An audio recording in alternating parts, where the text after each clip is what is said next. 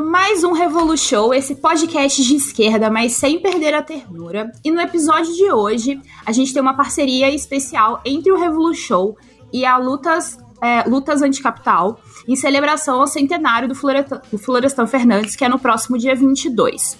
Agora eu vou apresentar os convidados, é, começando pelo meu lado esquerdo, Henrique Tarran, pode se apresentar. Boa noite, pessoal. Boa noite, Larissa. É um prazer enorme estar aqui com vocês, comemorar o centenário do grande Florestan Fernandes. É, também deixo um abraço aqui para o meu amigo Júlio Okumura, Marcelo Totti.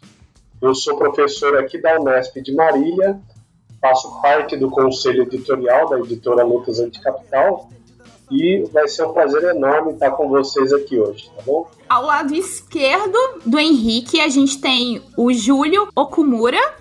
Pode se apresentar? Olá, pessoal. É um prazer participar do, programa, já agradeço a oportunidade. Bom, é, também cumprimento os colegas, né? Aliás, meus professores, que é o Henrique e o Marcelo. Prazer estar com vocês. E também agradeço o João e a Larissa né, pelo convite. Bom, é, atualmente sou doutorando, né, estudo em educação, é, estudo Florestan já há algum tempo, né, e esse último semestre nós conseguimos publicar alguns livros com alguns artigos. Né, eu penso que a gente consegue contribuir com alguma coisa aqui, algumas informações e debates, né? E muito obrigado, viu?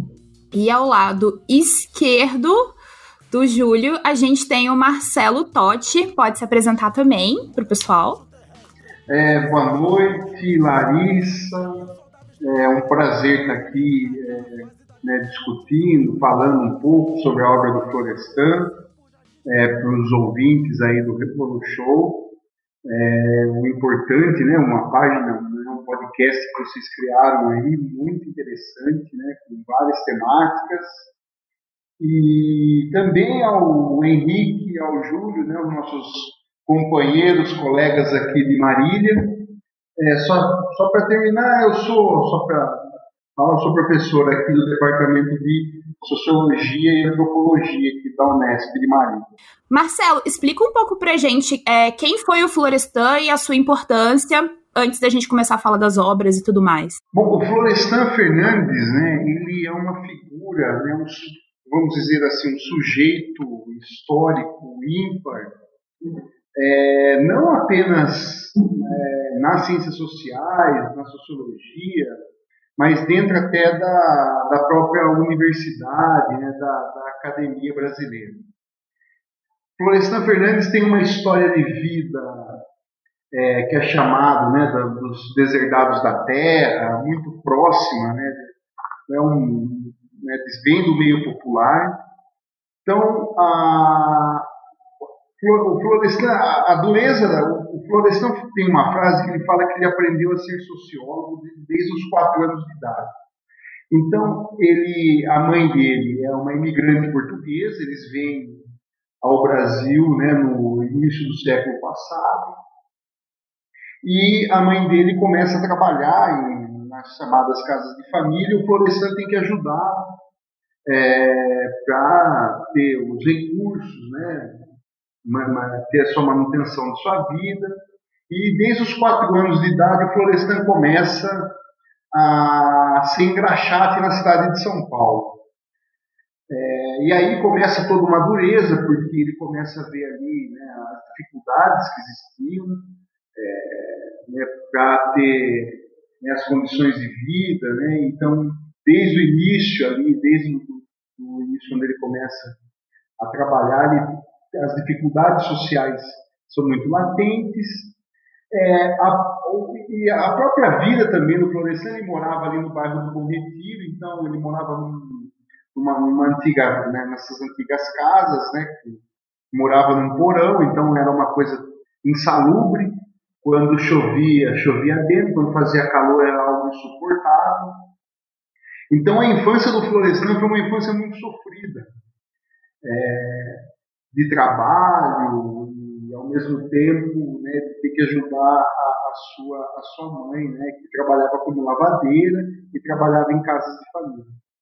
A situação do ela melhora um pouco quando é, a mãe arruma um trabalho em Bragança Paulista, numa casa de, é, de imigrantes alemães, só que daí a gente começa a perceber como a classe média, a classe média alta, era, era bastante preconceituosa. E o Florestan basicamente é rebatizado nessa casa, né, na, é, que a, eu não me lembro agora, acho que a Dona Hermínia rebatiza o nome dele, chamando ele de Vicente, porque Florestan não era nome de pobre, né, não era nome de filho de empregado.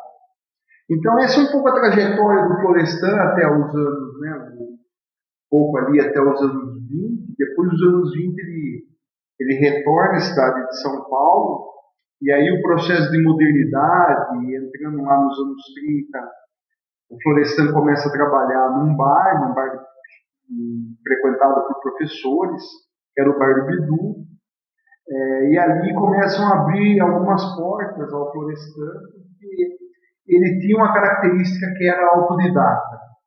Essa característica autodidata lhe conferia algumas situações também inusitadas no seu meio. Então, ele era uma pessoa que lia Guimarães Rosa atrás do balcão do, do, bar, mas ao mesmo tempo, quando voltava né, na sua casa lá na, no Bom Retiro, era tido pelo, pelas pessoas ali que ele ficar de miolo mole de tanto ler.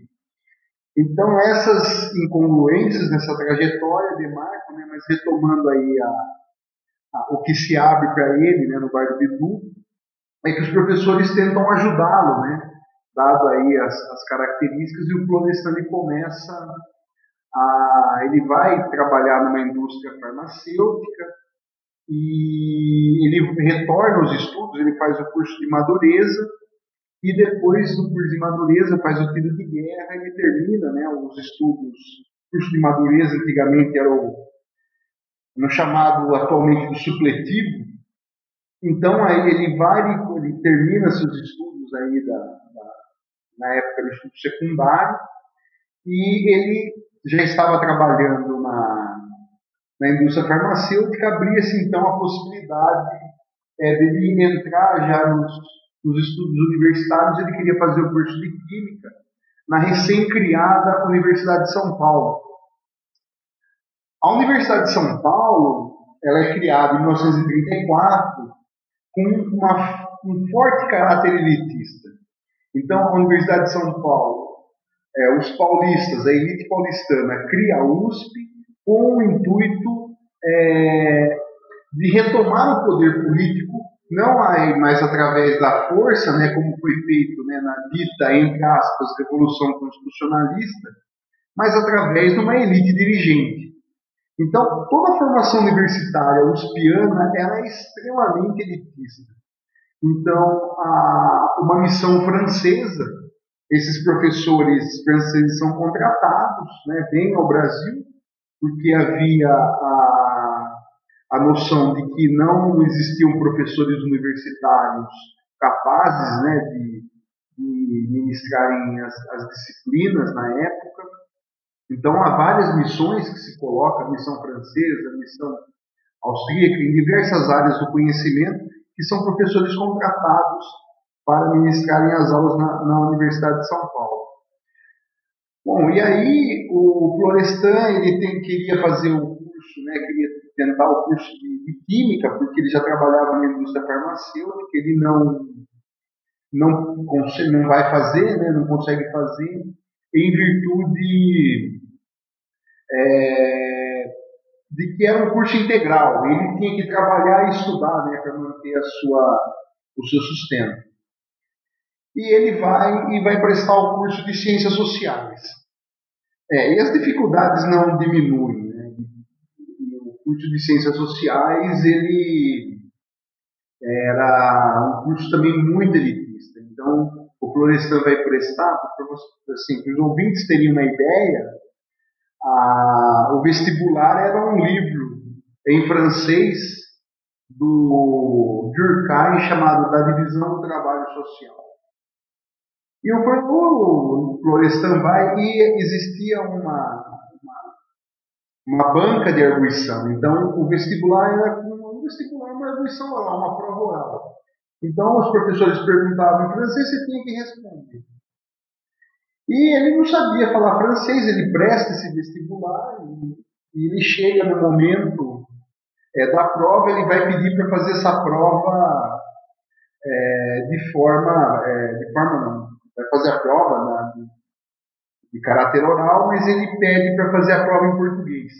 A banca acha aquilo inusitado, mas ele, é, ele não deixam ele fazer a prova ele vai, consegue responder as questões, ele é aprovado, acho que entram sete ou oito professores, ele está dentro desse rol aí, mas não entre os primeiros. Então, quer dizer, que a, a, a trajetória né, desse, né, desse indivíduo, desse personagem histórico, é uma trajetória muito marcada pelas dificuldades. Então, como que o Florestani consegue ter acesso a esse livro do Durkheim? Como que ele consegue? Ele mesmo se coloca numa posição de ter uma disciplina monástica de estudo. Então, ele vai, ele começa a trabalhar de manhã, ia estudar à tarde e depois ele ia para a Biblioteca Mário de Andrade, em São Paulo, ali na Coronel Xavier, e ficava lá até a biblioteca fechar. Então, o Florestan sempre tenha feito essa disciplina do ponto de vista do trabalho, que era muito forte. E quando ele entra na Universidade de São Paulo, as dificuldades não são menores. Né? É, para entender um pouco depois a obra, a gente entender um pouco essas características, o primeiro trabalho de, da, do Florestan na disciplina de Sociologia 1, com o Roger Bastide, foi já um trabalho que rendeu, digamos assim, uma, uma grande polêmica. Né? Ele vai fazer um trabalho sobre o folclore, o folclore paulistano, e ele vai discutir o folclore sobre a ótica do processo de é, industrialização na cidade de São Paulo, de como a indústria, esse processo de urbanização, ele freava o folclore, porque esse folclore paulistano, o folclore infantil, ele era feito justamente na rua. A rua era o locus de encontro das crianças. E ele vai contrariar uma tese, que é a tese durkheimiana, digamos assim, da, da, né, da, da perspectiva da socialização do Durkheim, de que a socialização é feita por uma geração adulta sobre a mais jovem. Então, o processo é um processo por imitação. E o Florestan vai falar que isso não ocorre no folclore paulistano, justamente porque as crianças elas têm uma lógica própria, um folclore próprio, um, um controle próprio das relações.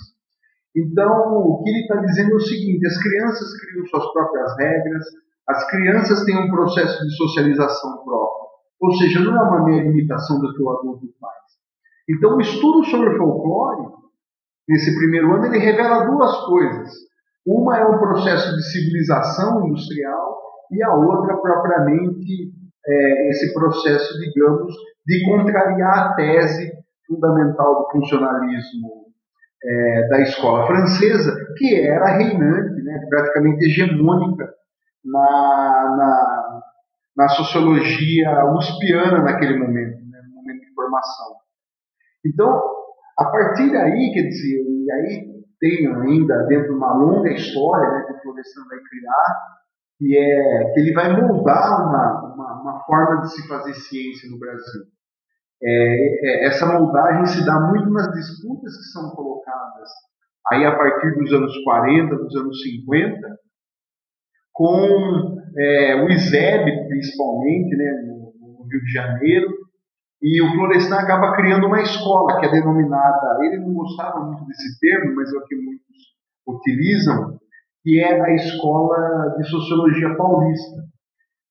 E é bom, é importante notar, só para terminar aqui, senão essa apresentação vai ficar muito longa, mas o, essa relação, uma, é, entre essa perspectiva, digamos assim, militante do, do Florestan, ela não é dissociada da perspectiva, digamos, do cientista social. Então, há muito uma leitura, é, digamos assim, weberiana, digamos, ah, é, ciência e política, duas vocações. Não, ciência e política não são duas vocações distintas. É, na verdade, há uma. O, Florestan, por exemplo, em 1944, ele traduz, é, é a primeira tradução da contribuição da crítica da economia política.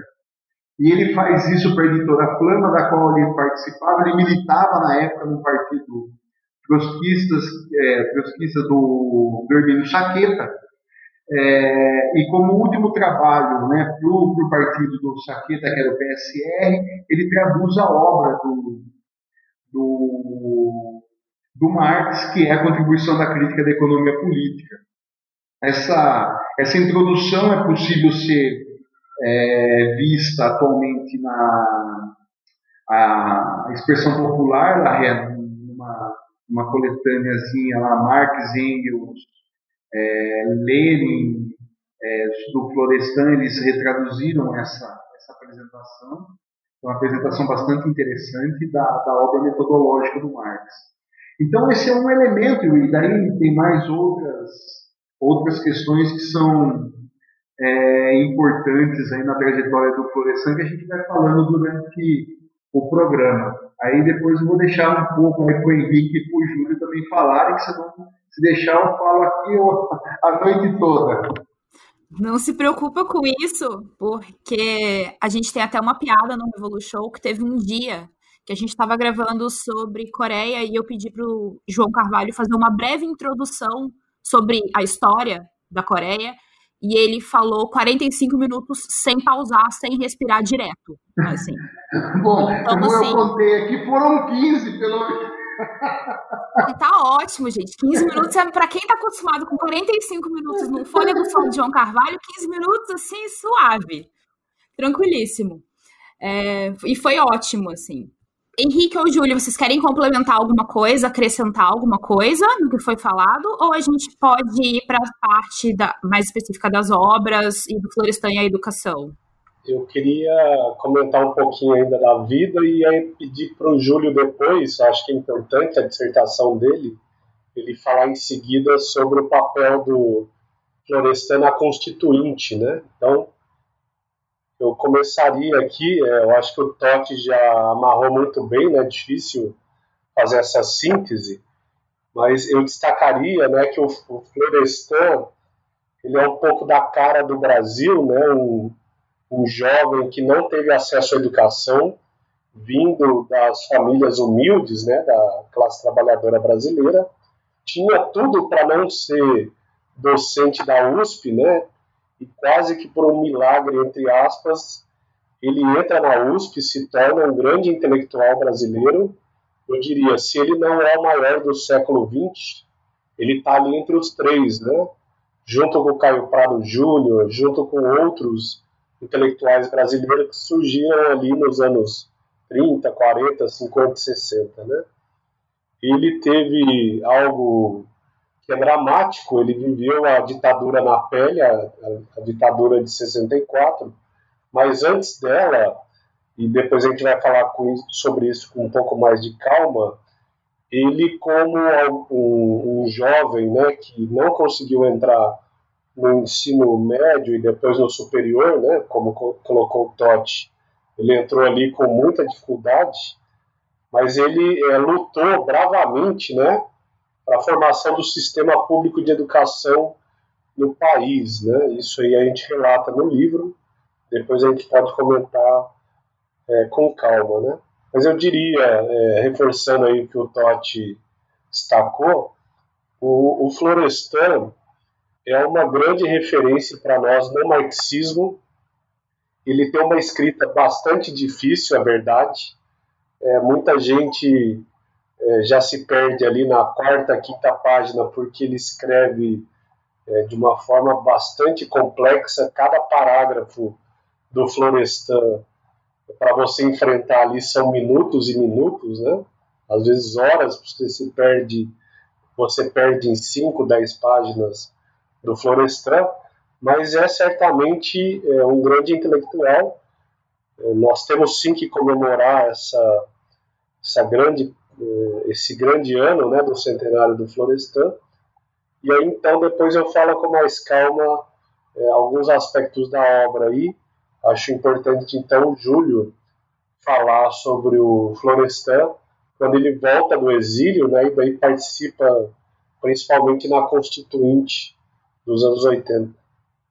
é, como o Totti já bem falou, o Henrique também ressaltou, Florestan ele é aposentado compulsoriamente como professor da USP no final dos anos 60.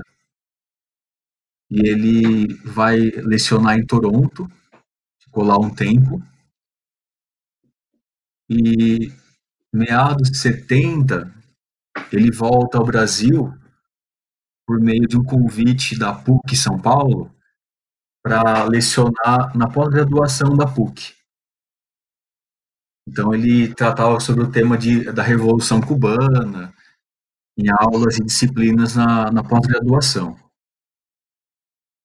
É, devido à efervescência, à efervescência social dos anos 80, a redemocratização, entre aspas, né, que nós tivemos no país, é, com o nascimento do PT, o Florestan Fernandes, Fernandes Júnior, ele é, já participava das reuniões do PT, né? E ele convida o pai dele para conhecer o partido e tal, né? E o Florestan, ele é convidado pelo, pelo Lula para participar do partido e se candidatar como deputado constituinte é, no período da Constituição ali para debater a educação, né? E aí o Florestan é, aceita e é eleito com mais de 50 mil votos, né? E consegue entrar como candidato ali para debater e pensar e escrever a, Constituição de 88. Bom, é, o papel dele na Constituição, é, na minha visão, tem os dois lados, né? Primeiro, como intelectual reconhecido. É um intelectual com uma vasta obra, e um intelectual também que tem um reconhecimento dos colegas ali para poder debater o assunto. Por qual motivo? Eu entro na, no outro ponto, né? Porque ele sempre militou pela educação brasileira e a educação pública é, desde 1950, ali no finalzinho. Né? Aliás, ele relata sobre o seu envolvimento com, a, com a, o debate da escola pública e a educação desde 1941, ele, coloca. Desde a da pesquisa que ele fez ali é, na qual o Totti já falou, né, as trocinhas do Bom Retiro, até nas aulas de Sociologia da Educação que ele dividia com o Antônio Cândido, que era amigo, grande amigo dele. Então, essa militância ela vem de longa data, né, debatendo é, em vários períodos históricos do Brasil sobre a educação e militando pela educação pública brasileira. Bom, é, na Constituinte, ele é, leva algumas pautas que são pautas que ele já trazia desde 60, que é o debate que é, precede a LDB de 61, e também um acumulado de debates que tiveram nos anos 80 em alguns congressos que educadores brasileiros, intelectuais, estudantes, funcionários da educação é, organizaram para pensar é, uma proposta de educação naquele momento, tendo como pauta principal a democracia, uma educação de cunho democrático, né? Então, exemplo, leva essas duas questões, leva é, esse acumulado de debate e as pautas que ele é, já trazia desde 60. Bom, é, sendo mais sintético né, nesse momento, só para apresentar é, esse momento da vida dele, é, ele participa da Constituição, né, da, da Constituinte de, 60, de 87 88, né, os debates. E ele vai ser importante porque ele vai é, trazer ali, nos debates pela educação, questões como é, verba pública somente para a escola pública, ele vai levar é, as pautas das, das minorias, que são os indígenas, os negros, ali no debate da Constituinte também. E naquele momento ele vai é, se pautar é, no socialismo para pensar a educação brasileira, trazendo questões, por exemplo, é, em, seu, em suas propostas, de na escola é, ter conteúdos que é, disseminem o pensamento, que traga uma consciência de classe, por exemplo. É, ele vai levar também, aí já é um debate que ele traz de 60, da necessidade de repensar a, a pedagogia que era praticada nas escolas, que não trazia em si é, um comportamento democrático, uma formação na democracia, para a formação do cidadão que tenha condições de participar de forma ativa, consciente é, e também, ao mesmo tempo, participar de uma sociedade moderna, tecnológica, né? E ressaltando que essa pauta era de 60 também, ele traz, é, claro, com outros olhares, né? Outras experiências, para o debate da Constituinte. É, a sua participação é bastante calorosa, então tem muitos pontos que ele, ele ressalta ali durante esse processo. Né?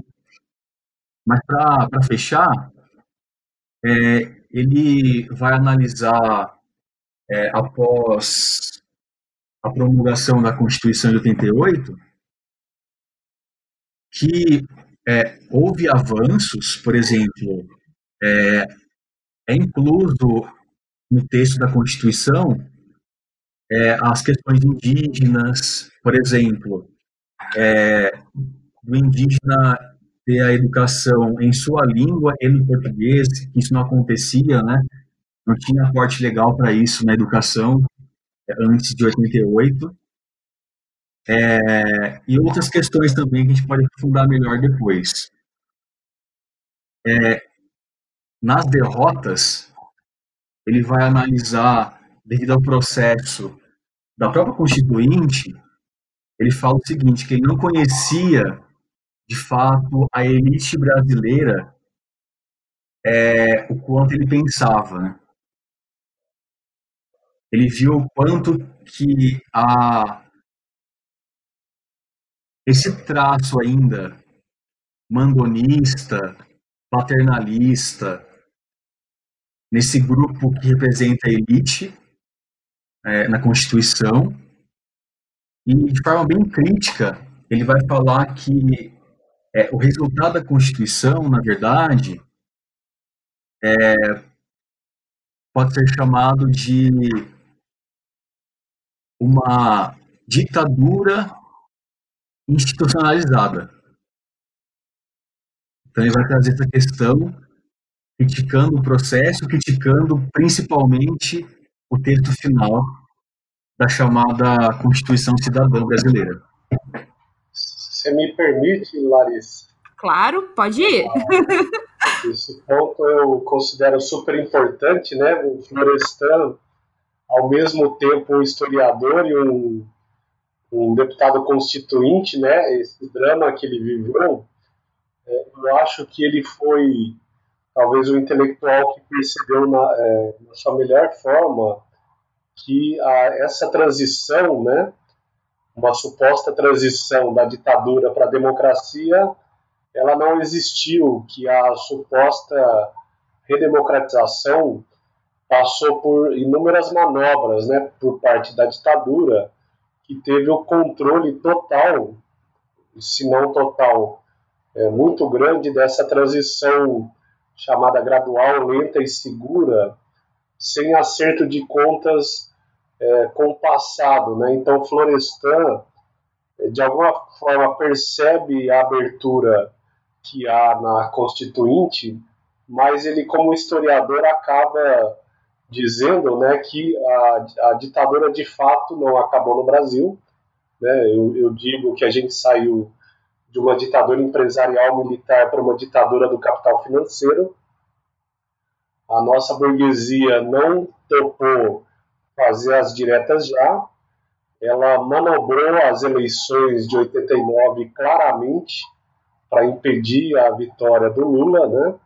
Então é, ele percebe né, essa pequena vitória da Constituinte. Hoje a gente vê que sim existem vitórias na Constituinte. O Júlio ressaltou a, a questão da educação indígena, a demarcação das terras indígenas, quilombolas, a criação do SUS, mas é, é trágica a nossa história porque é, ali acabando a Constituinte ganha o Collor e vem toda uma avalanche de neoliberalismo, né, que vai praticamente na prática desmontar o pouco que havia de vitórias nessa constituinte. Então, o Florestan ele capta isso muito bem e ele chega a questionar se há de fato uma nova república no Brasil.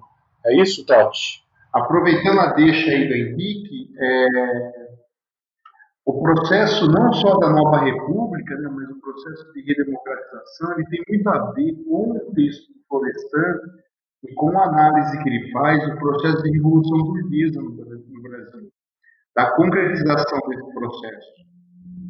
Então, a, a burguesia brasileira, historicamente, é uma burguesia que, na verdade, ela, com, vou falar aqui com o não é o termo que ele usa, mas ela se unifica no plano político para o aumento do processo de acúmulo do capital. Então, é o seguinte, a burguesia brasileira não dá margem, ela não dá espaço para um avanço das classes é, subalternas da sociedade, ou para, digamos assim, o que ele denominava como de baixo. Para se ter um exemplo clássico, né, se a gente for comparar o processo de revolução burguesa clássico, estou dizendo clássico aqui, francês, europeu, você tem muito mais avanços para a classe operária do que aqui no Brasil. O processo de revolução burguesa que se dá aqui é de um aprofundamento, é, nesse caso, muito a partir da ditadura militar, como o Henrique salientou, a partir do capital financeiro. Então, esse modelo, que é o modelo de fora, fundamentalmente atrelado ao capital financeiro, é um modelo que tem um processo do acúmulo do capital. E aí nós criamos dois Brasis, né? os de dentro e os de fora.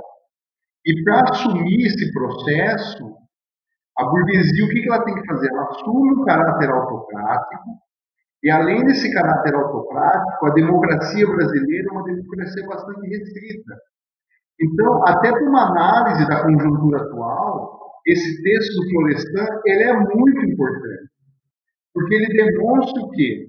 Que dentro de um processo de crise, como ocorreu em 2014, um processo de crise, não só de crise política, mas uma crise econômica que tinha vindo, o golpe que a burguesia está no governo do PT é um golpe baseado nesse modelo que o Florestan está apontando, de uma democracia restrita, de uma democracia que ela não integra é, os de baixo, e na verdade é uma democracia baseada no quê? Numa força, e aí entra o papel das forças é, policiais militares, então, é, uma análise de conjuntura, né, a partir do que o Henrique colocou, é só observar, quanto mais se fala em austeridade fiscal, mais se aumenta os gastos do Estado com segurança pública. Então, é um pouco para se manter essa perspectiva de dois Brasis e de um país entre uns são os incluídos e os outros excluídos, é necessário ter uma força policial, uma força restritiva que garanta é, os de baixo no seu devido lugar. Então, isso historicamente, se pegar as greves de 17, é, e depois todo o processo, por exemplo, da ANL, é, no, historicamente de repressão política, ela é uma repressão que, na verdade, ela procura não é, deixar os de baixo, que fazem uma pressão, é, entrarem dentro do sistema. Então, quer dizer, é, ao mesmo tempo que se tem um avanço na Constituinte, esse avanço depois, ele, com o governo Fernando Henrique, ele praticamente ele, ele inexiste. Depois você tem um avanço de baixo em, alguma, em alguns pontos, né, em algumas coisas, no, no, governo do PT, mas depois você tem um retrocesso novamente. Na verdade, a burguesia assume esse papel. Então, acho que esse é um pouco, digamos, discutindo um pouco a conjuntura, né, à luz do, do horizonte teórico aí textos do Florestan. Sem contar que ainda nós somos um país capitalismo dependente. Né? E dependendo do que o Florestan fala, né, se tem uma, uma, uma noção de imperialismo, é, que ele apontava o imperialismo basicamente quase total. Né? Um país extremamente dependente e que não tem um processo de desenvolvimento autônomo. Então, essas dão as características, né? Isso porque mostra que o Florestan é tão atual, é, passado aí um bom tempo ainda das suas obras, mas elas se mostram bastante vigorosas né, para as análises atuais. Fazendo um gancho com o que vocês estavam falando e indo mais para a parte da educação, uma das coisas que eu coloquei na pauta para falar que fala, é, para a gente falar um pouco para vocês entrarem é justamente em relação né, à ditadura é, empresarial militar e a questão da ditadura do capital financeiro que vocês falaram, mas eu queria falar um pouco que vocês falassem mais disso, entrando na questão da mercantilização da educação, sabe? Pra, que aí a gente começa daí e a gente já começa falando da, da parte da educação do Florestan. Eu acho, né, que a ditadura brasileira criou as condições gerais de produção, assim, é, por assim dizer, né, para a criação dos empresários da educação, né. O Florestan percebe ali em 61 acho que depois o Totti e o Júlio vão comentar, mas as derrotas que o Brasil sofreu, que o povo sofreu na LDB de 61, mas em grande medida ele vai perceber que a grande derrota da educação vai se dar a partir de 64, à medida em que os militares criam um grande mercado da educação e estrangulam é, de uma forma curiosa a, as universidades públicas. Né? Vou tentar explicar isso. Então, primeiro, é, a formação de um grande mercado educacional. O Brasil hoje é certamente é um dos maiores mercados em termos relativos da educação. Né? Nós temos uma altíssima porcentagem de universidades privadas, grandes é, empresas educacionais que faturam milhões aí com a venda de livros, livros didáticos, é, venda de sistemas apostilados, venda de consultorias para o Estado, para as prefeituras, etc. E o Florestan é, percebe isso nitidamente na formação desse mercado educacional, né, ali nos anos 70, né, então, a, a, a multiplicação de universidades privadas em todos os cantos do país, a criação dos cursinhos para colocar os jovens das classes médias, curiosamente, nas universidades públicas, né? E a criação depois de um grande mercado do ensino médio. Obviamente que aos olhos de hoje, o que os, os militares criaram, né? é, fichinha, porque nos anos 90 tem várias estatísticas aí mostrando a multiplicação exponencial das universidades privadas e também né, é, nos governos Lula. Então, é, no Brasil em geral, a taxa que se mantém, né, é, 8 de cada 10 estudantes brasileiros estão nas universidades privadas, ou seja, a imensa maioria do povo né, quando consegue entrar, vou falar sobre isso depois, mas quando consegue entrar na universidade, entra na universidade privada, né? Pagando, obviamente, mensalidades, gastando dinheiro, se endividando, né, para ter supostamente o seu é, lugar ao sol. Então é uma, eu diria, né, se vocês tiverem aí uns 50 milhões de reais para investir, invistam em educação que vocês vão ganhar muita grana. O que é trágico, né, que agora com a pandemia, com a multiplicação aí da educação à distância, esse cenário brasileiro, né, de mercantilização da educação vira uma espécie de paraíso para, principalmente no ensino superior, à medida em que muitas universidades vão ganhar rios de dinheiro, né, com essa conversão e multiplicação da educação privada, do ensino superior, via educação à distância, né?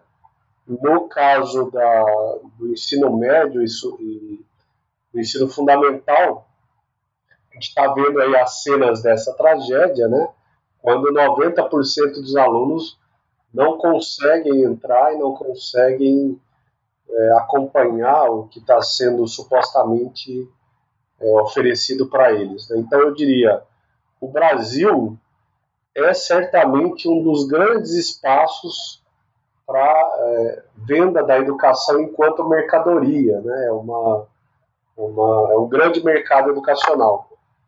Não só o privado, como eu coloquei, mas também as universidades públicas vêm agora comprando esses pacotes de educação à distância, sistemas do Google, sistemas de grandes empresas, etc, etc, mas isso já vem de longe, como mostra o Florestan, já estava colocado nos anos 70, nos anos 80, nos anos 90 e por aí vai, né?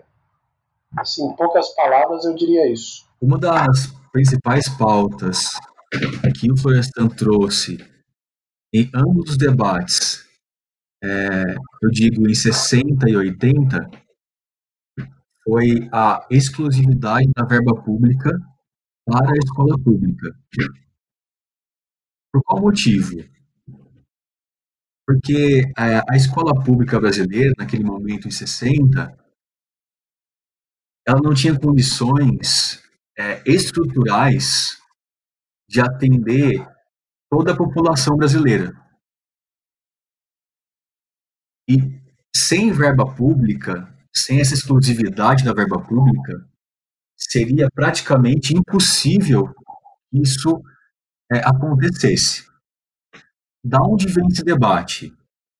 É, em 59, 1959, um dos deputados brasileiros, o Carlos Lacerda, é, por meio de um substitutivo, ele vai propor é, que a verba pública ser destinada também às escolas particulares, tanto leigas ou confessionais, com o argumento, e aí um argumento moral, dizendo que as famílias teriam o direito, numa democracia, de escolher a escola, o tipo de escola que seus filhos é, poderiam acessar.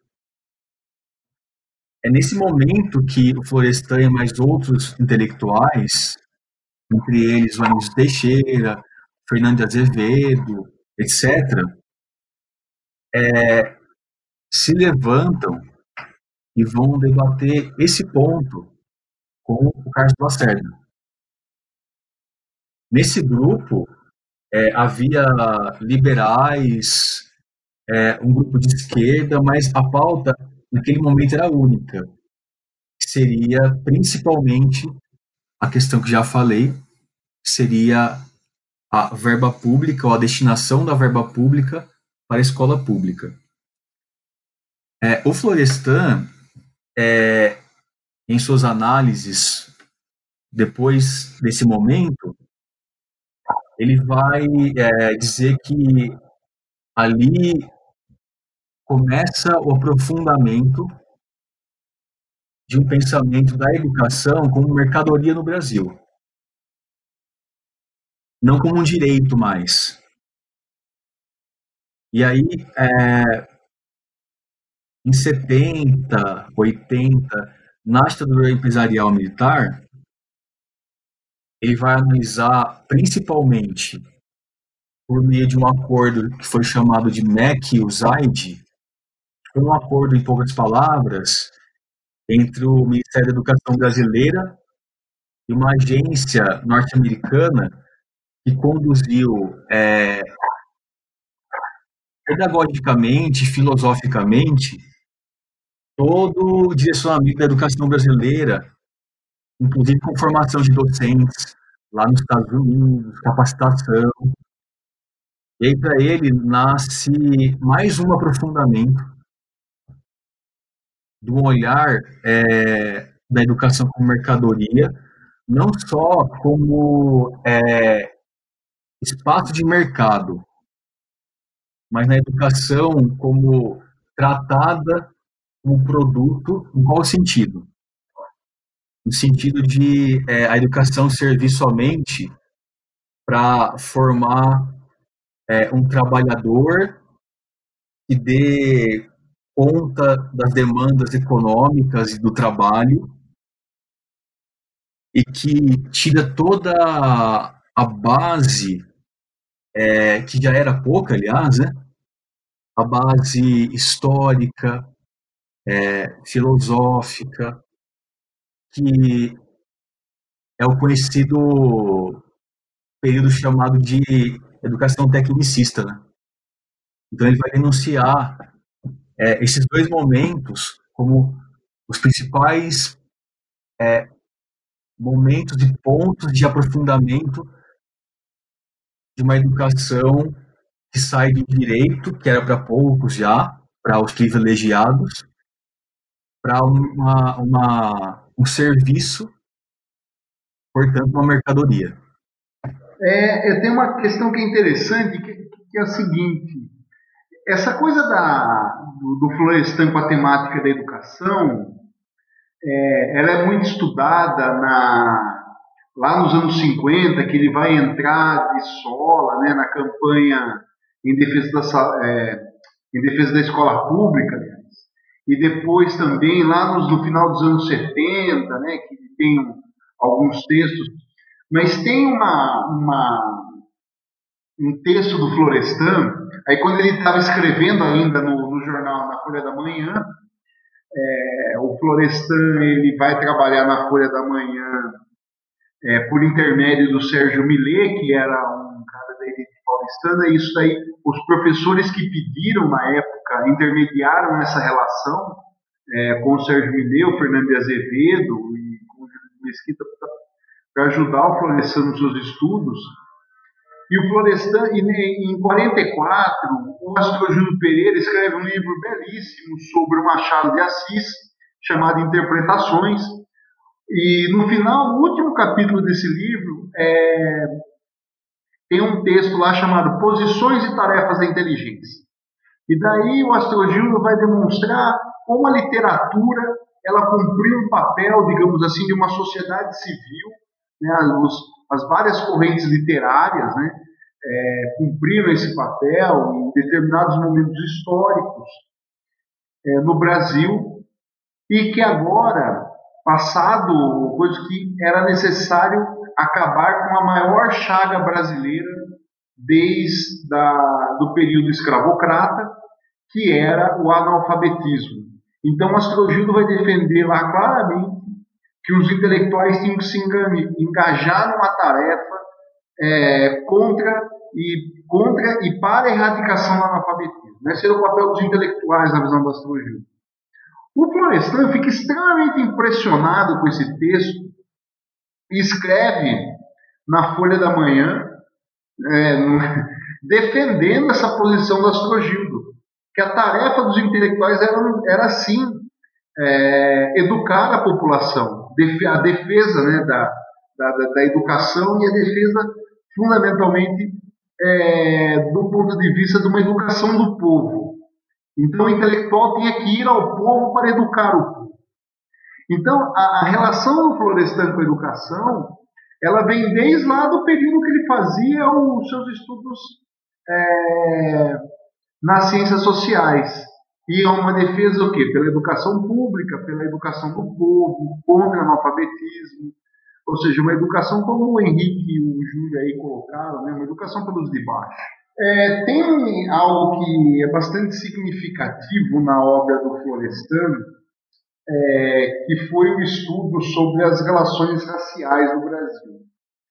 É, como que esse estudo surge? Né? O Florestan ele vai fazer, eu classifico, podemos falar um pouco assim, mas é, o Florestan sempre se, se é, os objetos de estudo dele sempre foram objetos que um pouco estão longe da, do que é hegemônico da sociologia. Então, os dois primeiros estudos dele, tem esse que nós comentamos do folclore paulistano, mas se pegar, por exemplo, o texto do mestrado e do doutorado dele, que foi sobre o Tupinambá, é, inclusive o texto do, do, doutorado dele é bastante criticado, dizem que é um, um, texto funcionalista, e ele rebate bastante essa crítica, falando que, que é um trabalho sincrônico, né, que ele trabalha ao mesmo tempo uma interpretação é, analítica no meio de mudança concreta né, da vida tribal,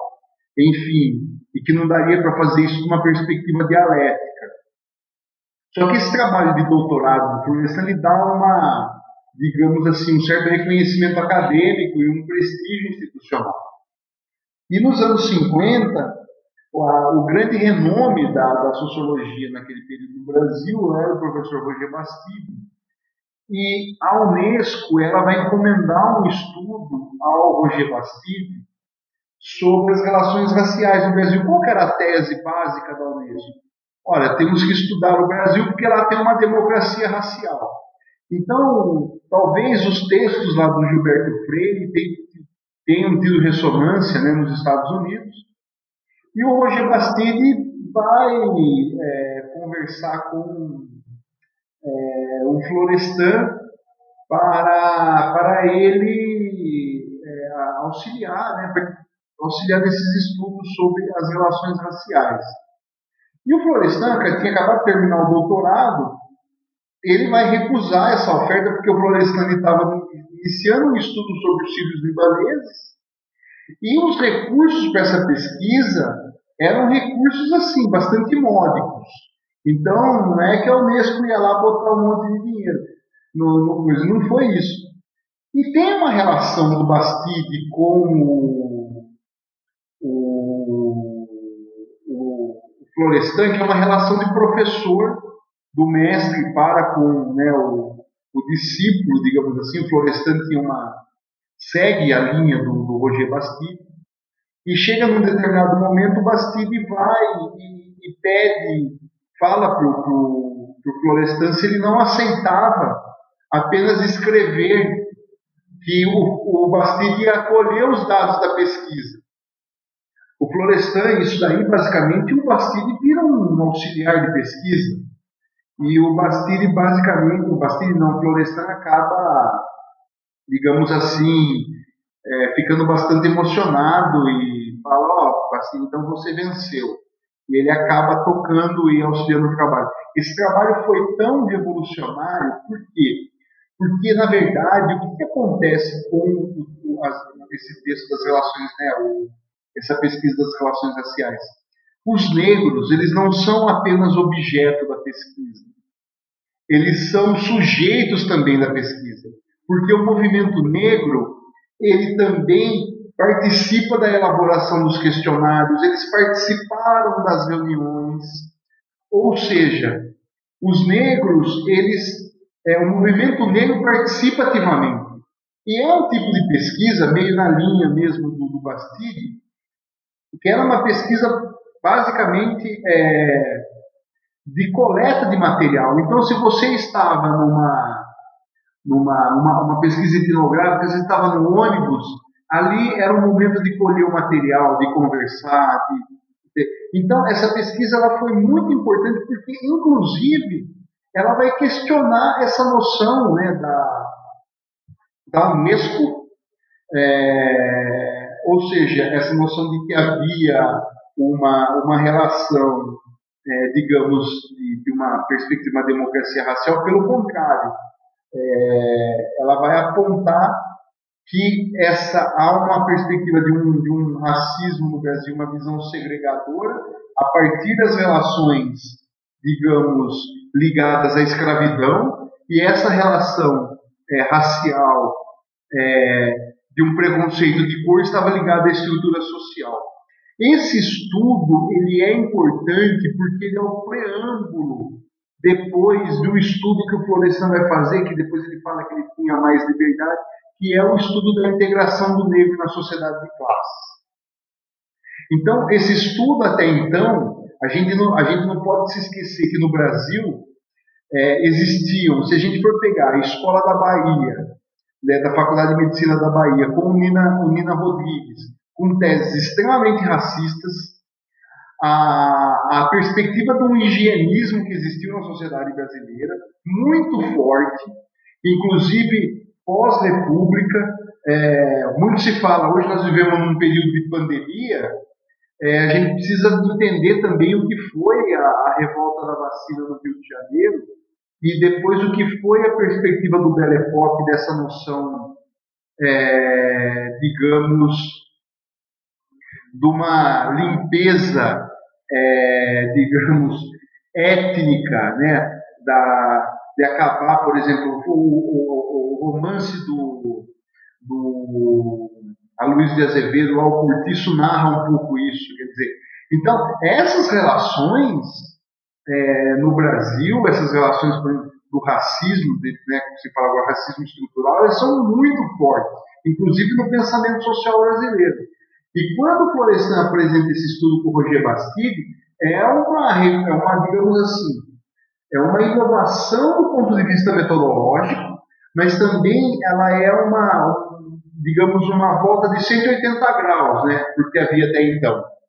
Desde a da tese lá do Gilberto Freire, mas a também as teses até então dessa noção do, de perspectivas extremamente racistas mesmo, que é inclusive de arianização na, da sociedade brasileira. Você me permite uma palhinha, Totti? Fica à vontade, Henrique.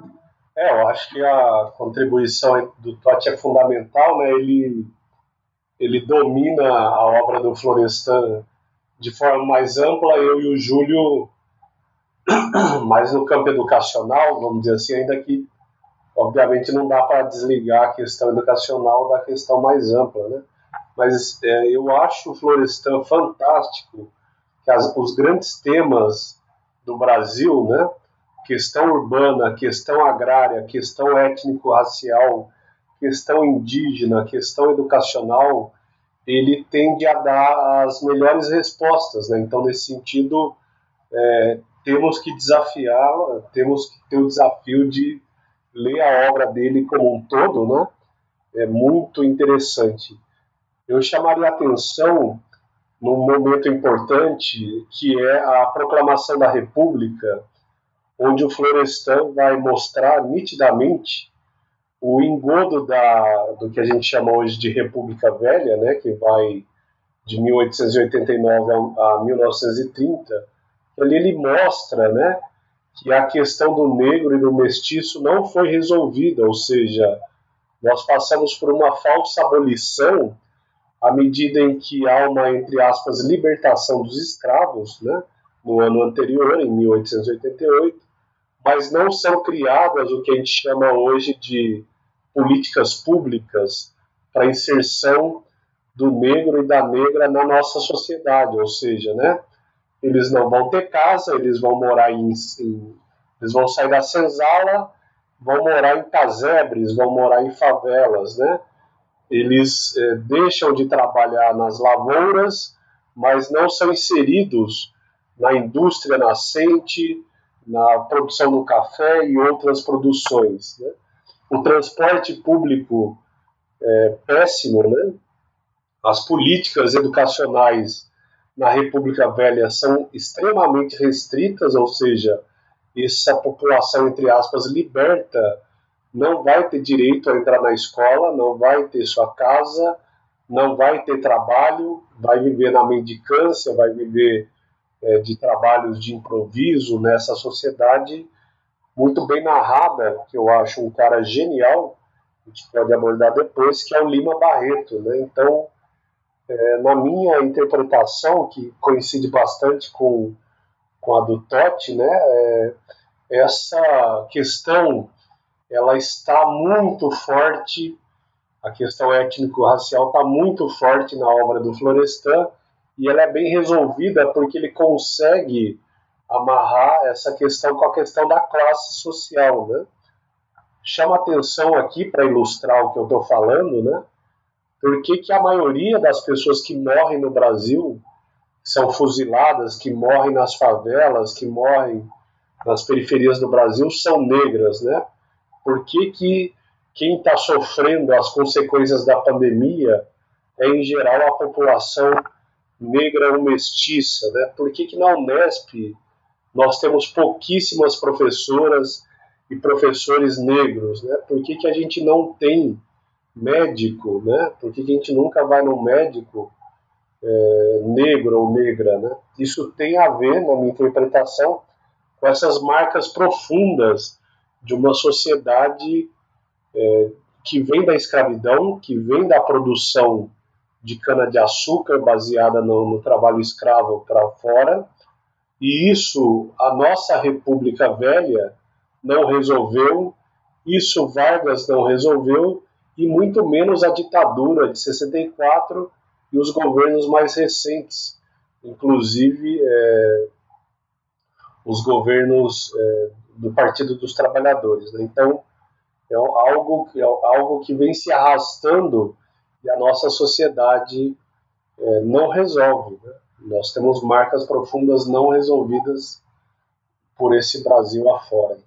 É, pegando esse gancho do Henrique do Totti, é, em uma das falas da Lidiane Rodrigues, que é professora da UFSCar, ela relata uma conversa com a filha do Florestan, a Heloísa Fernandes, é, na qual ela comentou sobre a obra do pai dela, né?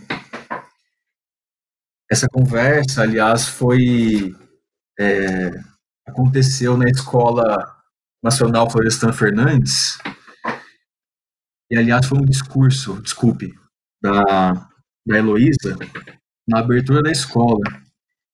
E ela fala que uma das importâncias do pai dela é que ele pesquisou temas que são feridas no Brasil.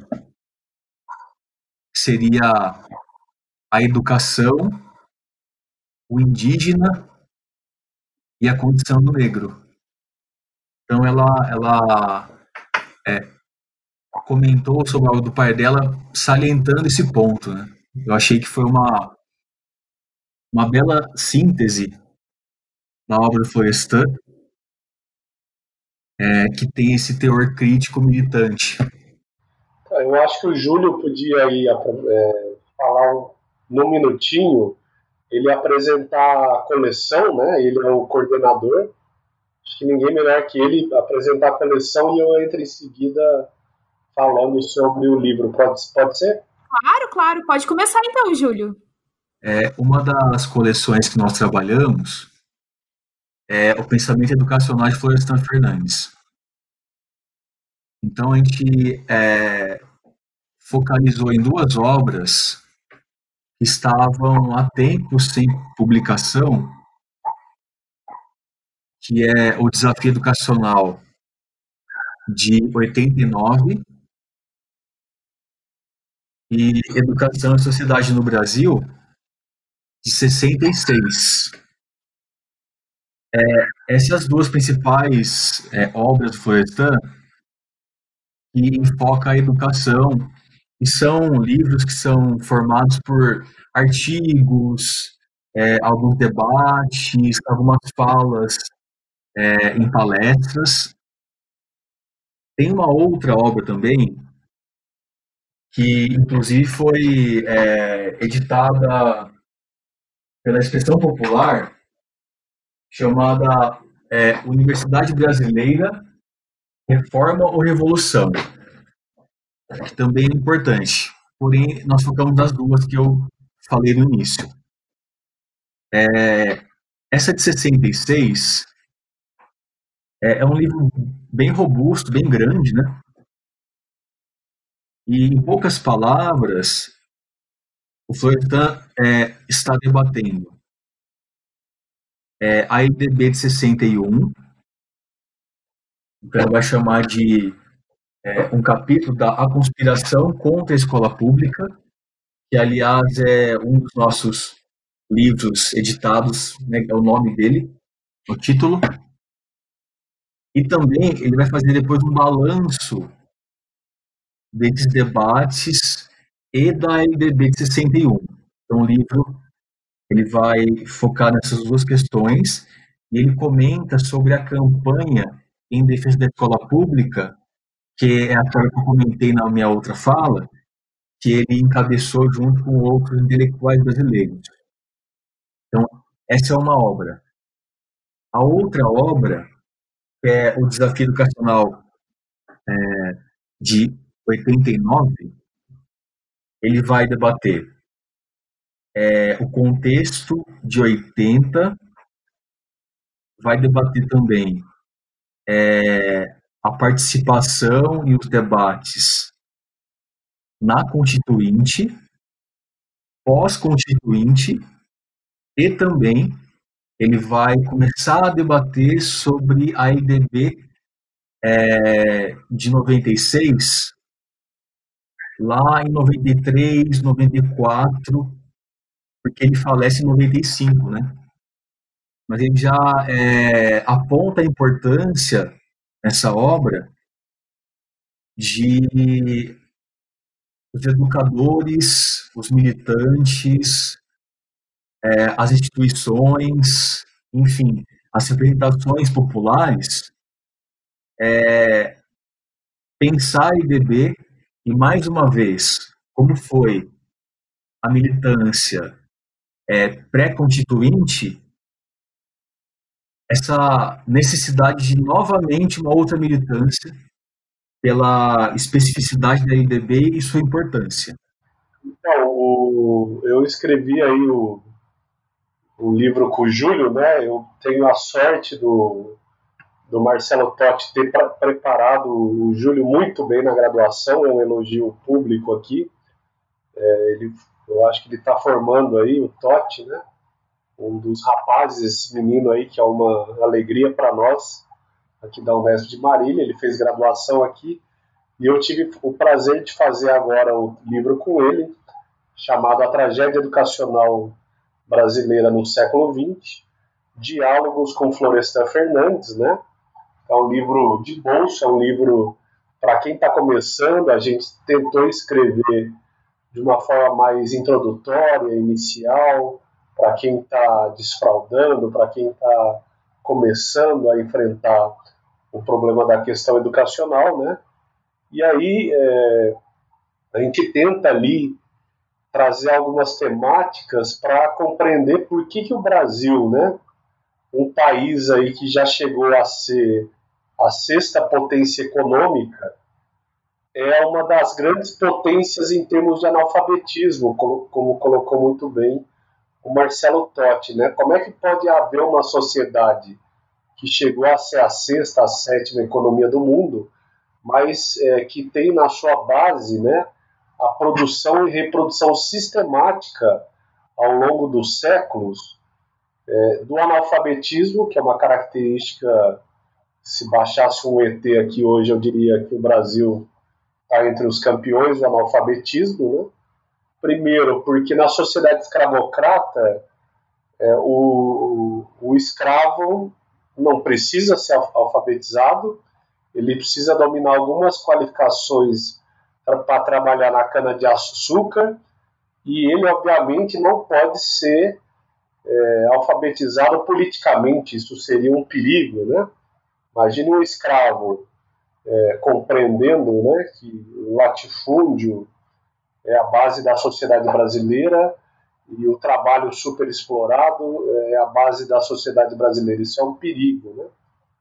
O que é curioso no caso brasileiro e que a gente tenta amarrar no livro, e eu mencionei agora há pouco, é que a República Brasileira ela vai se dar de uma forma bastante frágil, né? Para recuperar aqui os termos que o Totti usou, a democracia na República Brasileira vai ser bastante frágil, vai ser bastante restrita, porque nessa mudança né, do Brasil Império para o Brasil República, a questão educacional não é resolvida, a questão agrária não é resolvida, a questão urbana, né, que vai é, se delinear ali a partir dessa migração da população é, do campo para a cidade, não vai ser resolvida. E nesse sentido, é, o Paulo Freire, né, assim como o Florestan Fernandes, vão destacar que o Brasil vai passar o século XX sem colocar as massas de fato na escola. Né? Então, nós temos uma marca aí muito forte que é a questão do analfabetismo, e aí, algo que o Florestan é, percebe de forma bastante cristalina, quando o povo entra na escola, né, de fato, ali nos anos, final dos anos 60, início dos anos 70, esse povo entra na escola, mas não aprende. Olhem que curioso, né? Uma outra forma, na, na palavra que se usa hoje, de exclusão. As crianças entram na escola, estão dentro do sistema educacional, mas não aprendem a ler, a escrever, não sabem interpretar um texto, né?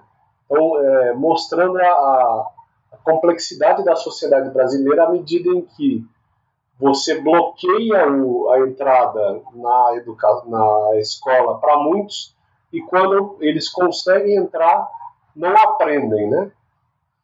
E aí, outro fenômeno que eu já mencionei aqui, que é a cara do Brasil, as universidades públicas, até 2010, 2012, eram para as classes médias e para as elites. Essa é a verdade, né? O povão não conseguia entrar jamais ou com muita dificuldade na universidade pública. Então, olha a perversidade, né?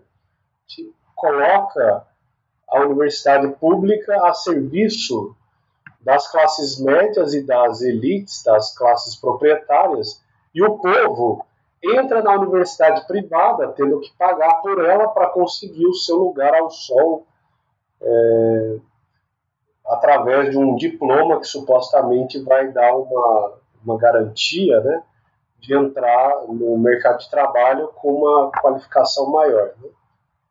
Nós tentamos explorar, claro, num livro introdutório, todas essas chagas do Brasil eu espero que os leitores gostem, né? Ficou, eu sou suspeito, Júlio também, com um livro bastante agradável, bastante amplo, bastante generalista, com um olhar mais de telescópio, né? Mas é, eu acho que a gente conseguiu ali dialogar com o Florestan, em alguma medida subir nos ombros de um gigante, né, para mapear esses dramas, esses dilemas educacionais que o Brasil é, tem vivido. Para o nosso azar, e aí eu fecho, é, o livro estava sendo fechado ali no início da pandemia, né, que obviamente acirrou toda essa desigualdade educacional que há no Brasil. Né? Então, algo que já era trágico, nós vamos ter que fazer aí uma segunda edição, né? mostrando que certamente a pandemia escancarou toda a dificuldade que há no Brasil, né, é, do ponto de vista das condições de trabalho dos professores, salário digno, plano de carreira, laboratórios, diretores minimamente democráticos, é, material didático adequado, salas com poucos alunos, etc. Tudo isso a, pandemia escancarou essa enorme, esse enorme abismo educacional que há no Brasil, né, entre quem tem grana e quem não tem, entre quem está na escola pública e as parcelas privilegiadas das nossas classes médias e das nossas classes proprietárias. Então, é, o livro, a gente menciona na introdução a pandemia né, como uma, acentuando essa extrema desigualdade educacional que há no Brasil. Eu diria isso basicamente. Concorda, Totti? O que, que você observa aí para gente? Então, eu gostaria de chamar a atenção, é, acho que você colocou muito bem né, essa questão aí das chagas brasileiras, eu gostaria de chamar a atenção de um outro livrinho que a editora Lucas de Capital republicou do texto do Florestan, que é aquele A Formação Política e o Trabalho do Professor, que ali tem algumas, algumas frases muito emblemáticas. É, e uma delas, é, o Florestan aponta o seguinte, que na sociedade subdesenvolvida, o papel do professor não é se contentar apenas em ensinar o ABC aos seus alunos. Ele tem que, tem que ter e tem que fazer uma educação política. Ele tem que ter lado. E o lado só pode ser o lado de superação da sociedade. Ele fala claramente ali, que é o lado do socialismo. E essa visão do Florestan não é muito diferente do que ele defendia lá nos anos 40 do papel intelectual, né, um pouco do papel da, da, universidade, do papel de quem aqui, né, muito se fala é, atualmente, é, de, uma, de uma chamada sociologia pública. É, há uma interpretação do, da, dessa sociologia pública, né, há uma tradição nos Estados Unidos, né, que vem do Wright Mills, e agora o Buravoy é, retomando essa ideia, que nada mais é, no fundo, é que lá nos Estados Unidos não pode falar de marxismo, o pessoal fica meio assim, né? O pessoal fica meio, ah, esses comunistas, né? Aqui não está muito diferente disso, mas enfim, né? Então lá, aí não fala sociologia marxista, é uma sociologia pública. E o Florestan é, é tido como representante dessa sociologia pública em especial por esse papel do intelectual, de fazer esse debate público. É, é, é, é isso que nós devemos fazer, isso que a, a, né, vocês aqui do, do Revolution procuram fazer, tem vários, a gente precisa ir ao povo, digamos assim, e fazer esse debate.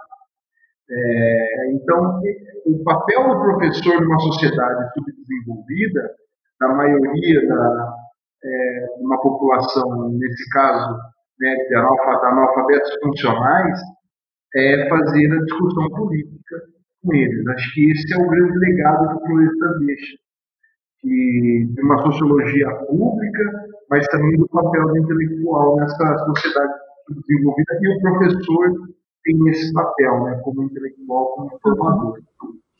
Certo. Eu queria que a gente entrasse um pouco agora é, na questão entre a, a, relação entre a questão agrária e a questão educacional. É, a gente tentou explorar no nesse livrinho da tragédia educacional tem um capítulo onde é, a gente tenta fazer exatamente essa relação, né? É, por que, que um país que tem é, a maior concentração de terra do mundo, né? Ou seja, poucos donos de muita terra, por que, que esse país não vai querer, do ponto de vista político, alfabetizar as massas, né? Essa é a pergunta que nos parece fundamental, né? Do ponto de vista político, o que eram os grandes proprietários das Seis Marias, né? Das, das terras na época do, da coroa, como é que essa, essa essa, essa forma de propriedade né, do, do que a gente chama hoje do agronegócio, grandes, extensas propriedades de terra, do ponto de vista por que, que essa classe, né, a classe dos proprietários de terra, vai impedir, vai bloquear, vai estrangular o acesso à educação no país. Né? Do ponto de vista político, é, é um show de horrores. Se você pegar o Ricardo Salles, né, é, o atual ministro do meio ambiente, com aquelas barbaridades que ele falou, né? É, no Brasil, você tem inúmeras instituições da sociedade civil que bloquearam, nos momentos mais importantes da história do país, bloquearam o que o Júlio falou da verba pública para a escola pública, bloquearam verbas para expandir o sistema educacional público, bloquearam a expansão das universidades públicas, bloquearam é, a melhoria dos salários dos professores, das condições de trabalho, etc. Não daria aqui para mostrar década por década ou momento por momento, mas em geral essas sociedades agrárias atuaram com muita força para impedir a formação de um sistema público de qualidade, né? É, e aí nós temos hoje essa, vamos dizer assim, essas, essas representações da, da sociedade civil, que são os grandes proprietários de terra, né? Fazendo essas barbaridades que eles têm feito, como ficou claro agora no vídeo do Ricardo Salles e em outros que eles têm soltado, né? Então, o horror ao povo, o horror à educação pública, um medo enorme dos professores, como se eles fossem formadores de guerrilheiros de partidos da extrema esquerda que vão é, tomar o poder, né? Então, todo o receio que eles têm da formação é, de um professor, como colocou o Totti aqui, né? Uma espécie de um professor é, é, politizador, etc, etc. Ah, o, o momento mais dramático que a gente viu aí, e a bancada latifundiária foi muito importante, a bancada do agro, foram as PECs do fim do mundo, que eles participaram significativamente, mas também é, nos momentos lá da LDB de 96, da LDB de 61, mas eu destacaria aqui o papel que eles tiveram fundamental lá na, na República, no início da República Brasileira, né? Então, os textos do Machado de Assis, que são belíssimos, as descrições que ele faz do Senado brasileiro, mostrando né, como os nossos senadores é, não, não passaria na cabeça deles a necessidade de formação de um sistema público para incluir o povão, o povo em geral, o povo brasileiro, é, dentro de uma escola pública de massas. Né? Então, a gente tentou no livro estabelecer essa relação, né? Claro que não pode reduzir, a gente não pode reduzir a questão educacional à questão agrária, mas ela é um determinante muito importante, né? O agronegócio hoje impedindo claramente a formação de um sistema público de qualidade no, no nosso país. É isso. Você quer complementar, Marcelo? O Júlio, não sei. acho que o Júlio. Você quer falar, Júlio? Eu acho que o Henrique já falou bem já, assim, eu não, não colocaria mais nada. Ah, e daí o, o último dado, né? Quando surgiram as escolas itinerantes do Movimento Sem Terra no Rio Grande do Sul, quando surgiu a Escola Nacional Florestan Fernandes, quando surgiram as inúmeras escolas de agroecologia, obviamente, né, o, o agronegócio é, se colocou contra, inclusive no Rio Grande do Sul, é, jogando trator em cima de escola, destruindo, é, inviabilizando juridicamente essas experiências. Então, repare o papel deles né, no impedimento do surgimento de uma escola é, alternativa ou de uma escola democrática, de uma escola para os é, sem terra, né? escolas legítimas, mas que eles atuaram significativamente para impedir, obviamente. Já que os, os outros meninos, né, não já falaram que já já tá ok e tudo mais, não precisa complementar, vamos entrar para a questão da escola pública, então, Florestan e a escola pública.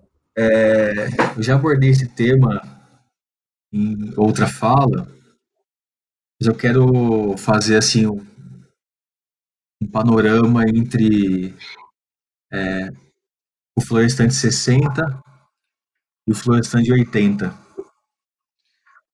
Bom, como já comentei há pouco tempo, o Florestan ele faz parte ali dos militantes que lutavam pela escola pública na década de 1960. É, naquele momento, ele lutava principalmente pela exclusividade da verba pública para a escola pública, de uma educação democrática, o que ele entendia como democrática, né? É, são dois aspectos. É, o primeiro aspecto seria do atendimento escolar. Então, é, que o Brasil conseguisse ampliar o número de escolas para que os trabalhadores e os de baixo, como ele chamava, né, os oprimidos, conseguisse ao menos é, ter acesso à escola e permanência na escola. Essa escola democrática também teria que é, construir relações democráticas. Aí ele vai dar um exemplo, né?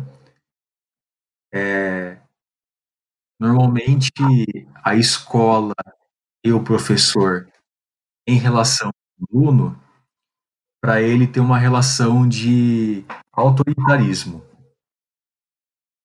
E essa relação, essa relação, dando um exemplo mais, mais prático para ele, era fruto de uma sociedade que, dentro da escola, reproduzia essa dominação, principalmente nas escolas é, públicas de periferia, e para ele seria já um ato, entre aspas, revolucionário, é, o professor e a escola é enxergar o aluno como igual.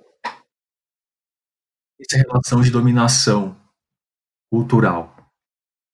Aí ele vai trabalhar com a ideia do professor, que é, sempre foi tido como é, o ser neutro, que na verdade esse neutro estava é, ali incluso é, uma a ideologia da burguesia nativa, que reproduzia é, concretamente nas relações escolares.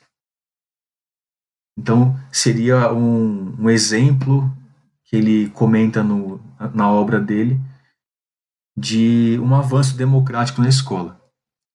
O outro ponto que ele coloca é que é, o sistema educacional brasileiro, aí tratando da parte mais pedagógica, né, que ocorre na escola, para ele é, trouxe resquícios da sociedade é, colonial escravocrata. Em que sentido? Esses resquícios de é, exclusão da grande massa da escola e também da forma de enxergar uma educação que está distante das necessidades educacionais formativas é, de uma sociedade democrática e capitalista. Ele vai colocar esse ponto é, criticando que a, a educação brasileira ela sempre emprestou ideias de fora e forçosamente encaixava essas ideias de fora na realidade brasileira. Aí ele vai é, falar que é, uma hora portuguesa, outra hora francesa, outra hora americana, norte-americana, né? E esse ponto, junto com os resquícios de uma sociedade colonial escravocrata, ainda estava presente na escola brasileira tanto na parte do conhecimento e também nas relações. Então, para ele, teria que é, repensar a escola brasileira. Até ele comenta nos textos é, de 60 e 70 que é, seria importante que tivesse mais atendimento escolar, mais escolas para poder receber as massas. Só que se isso fosse resolvido e continuasse é, a mesma forma pedagógica, o mesmo pensamento filosófico pedagógico, não seria integralmente resolvido o dilema educacional brasileiro. Então, é esse pensamento que ele tem é, na luta pela escola pública em 60. Em 80, é, ele vai trazer essas questões e, na nossa visão, é, ele vai entender a educação, só que agora com é, bases socialistas. É claro que isso acontece por diversos motivos. Essa evolução do pensamento. É, o Antônio Cândido, na visão dele, ele comenta que o Florestan começou a evoluir o pensamento educacional, no caso brasileiro, quando ele começou a pesquisa com os negros. Então ele começou a, a entender melhor a história do Brasil. Depois ele vai escrever Revolução Burguesa no Brasil na década de 70 e outras obras que fez ele entender melhor as contradições da educação brasileira.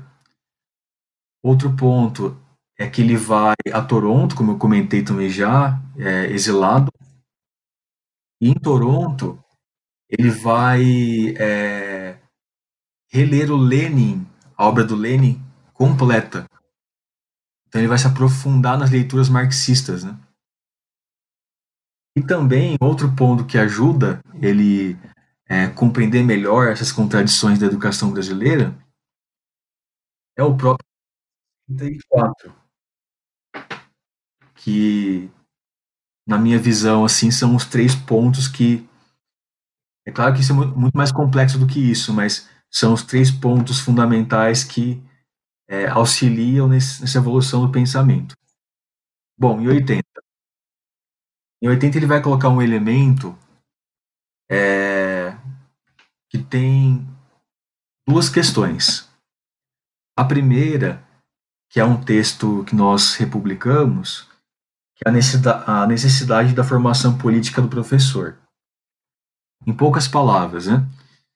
Ele vai a, apontar que o professor no Brasil, devido às suas especificidades econômicas, sociais, culturais e seu atraso educacional, ele não pode ser um mero é, entre aspas, transmissor do conhecimento, né? Ele vai usar, ele não pode ser somente aquele que ensina o ABC, mas ele tem, tem que compreender, além disso, a realidade do aluno, a realidade do, da escola e, principalmente, a realidade e as contradições do seu país.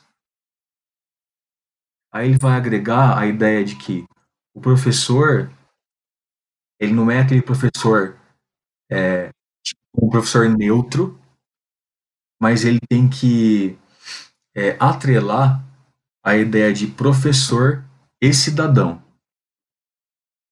O que seria esse, esse cidadão para ele? Seria o professor que tem essa compreensão da sua realidade, e que tem é, o seu posicionamento como cidadão, como cidadão ativo. Ele vai até tratar, uh, ah, como que pode fazer isso? É, nos sindicatos, como intelectual, etc.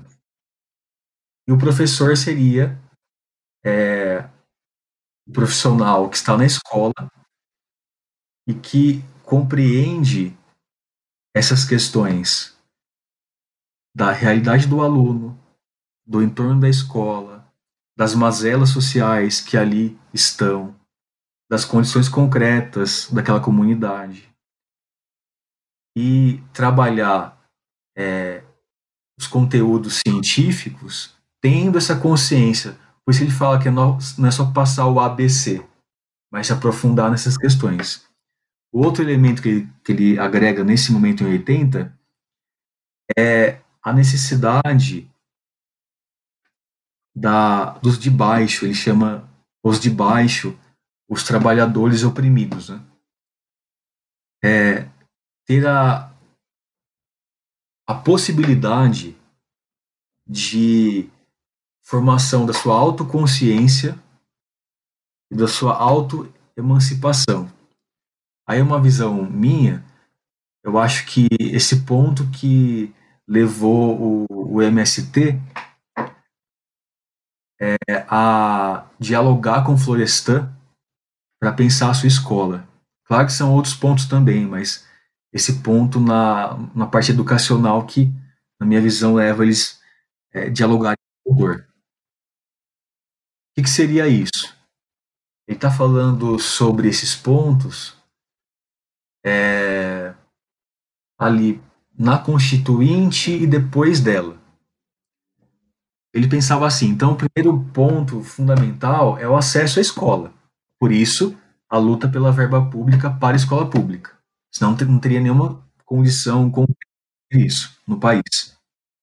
Bom, acessando a escola, é, não é somente a escola para formar o cidadão democrático e tal. Essa escola teria que dar espaço e condições para que é, a classe trabalhadora ou as pessoas que ali estão possam é, pensar sua própria educação, é, pensar, consequentemente, é, a sua própria emancipação. Aí também é uma visão que eu tenho. É, não é uma. Ele não fala isso, né? Ali o Florestan ele está dizendo assim: é, a escola do Estado é, gerida pelo Estado não nos serve. Essa escola do Estado, é, com pensamento né, lista, não serve para a classe trabalhadora, porque essa escola não deixa espaço para eles é, se reconhecerem como classe, se compreenderem como classe e pensarem nesse processo é, a sua autoemancipação e também se formar com sua autoconsciência. Lembrando que Florestan não é um pensador que fez uma teoria educacional, né? Ele debate essas questões no nível, no nível político, sociológico, econômico, histórico, né? Como eu falei nos dois períodos. Né? Então ele não tem uma teoria da educação e ele é sociólogo, né? Aliás, um grande sociólogo brasileiro. Mas as suas contribuições, é, devido é, às suas experiências nesses debates e também por ser parte de uma da classe trabalhadora brasileira, do pobre brasileiro e ter vivido isso na pele, é, na minha visão, a sua leitura é muito pertinente, muito é, cristalizada, assim, sobre é, os dilemas educacionais brasileiros, e por isso que o torna assim um grande pensador da educação brasileira. Henrique ou Marcelo, vocês querem complementar, acrescentar alguma coisa? Pode ser. O... Então, essa pegar um pouco o que o Júlio falou, o Florestan uh, tem dois outros dois textos dele é, um texto que é o que vai estar no Mudanças Sociais no Brasil, que ele vai discutir uma, a crise da democracia no Brasil, e um outro que é uma conferência da que era em torno da campanha da escola pública, que chama A Educação e a Ciência Aplicada como Fatores de Mudança Social Provocada, são dois textos bem emblemáticos dessa questão educacional. que, que o Florestan está pensando ali nessas dois, nesses dois textos? Primeiro, a educação como um fator de dinâmica do processo democrático. É, então, ele vai questionar ali alguns problemas da educação brasileira nessa discussão, da educação não, da democracia brasileira. Um deles, por exemplo, era a ilegalidade do PCB, é, que era um fator complicador, ele vai, desculpa, ele vai questionar isso. E um outro elemento é a ausência da, da educação em, uma, em larga escala no Brasil. Então, o Florestan vai falar que o Estado brasileiro ele nunca será um Estado democrático enquanto não se tornar um Estado educador. É, então, o papel da, da educação tem um fator é, gigantesco. E essa relação entre educação e sociedade é algo bastante é, forte na, na sua leitura, né? como o Júlio colocou, ele é um sociólogo. E como sociólogo, ele vai estabelecer a todo momento essa relação. Então, na discussão lá do texto da educa ciência aplicada à educação como fatores, é, fatores de mudança cultural provocada, ele vai apontar que um dos elementos, né, um dos problemas da educação, e aí ele entra em aspectos não meramente digamos assim, do, da ampliação da escola, mas ele vai apontar elementos desse grande dilema educacional brasileiro, que é uma sociedade que passa por um avanço, que é um avanço científico, tecnológico nos anos 50, uma sociedade que está adentrando dentro de uma sociedade de consumo, você tem ali um processo de uma sociedade civil em gestação nos anos 50, as ligas, as ligas camponesas, as primeiras greves, primeiras greves, não, as greves operárias em São Paulo, perdão, nas fábricas de São Paulo.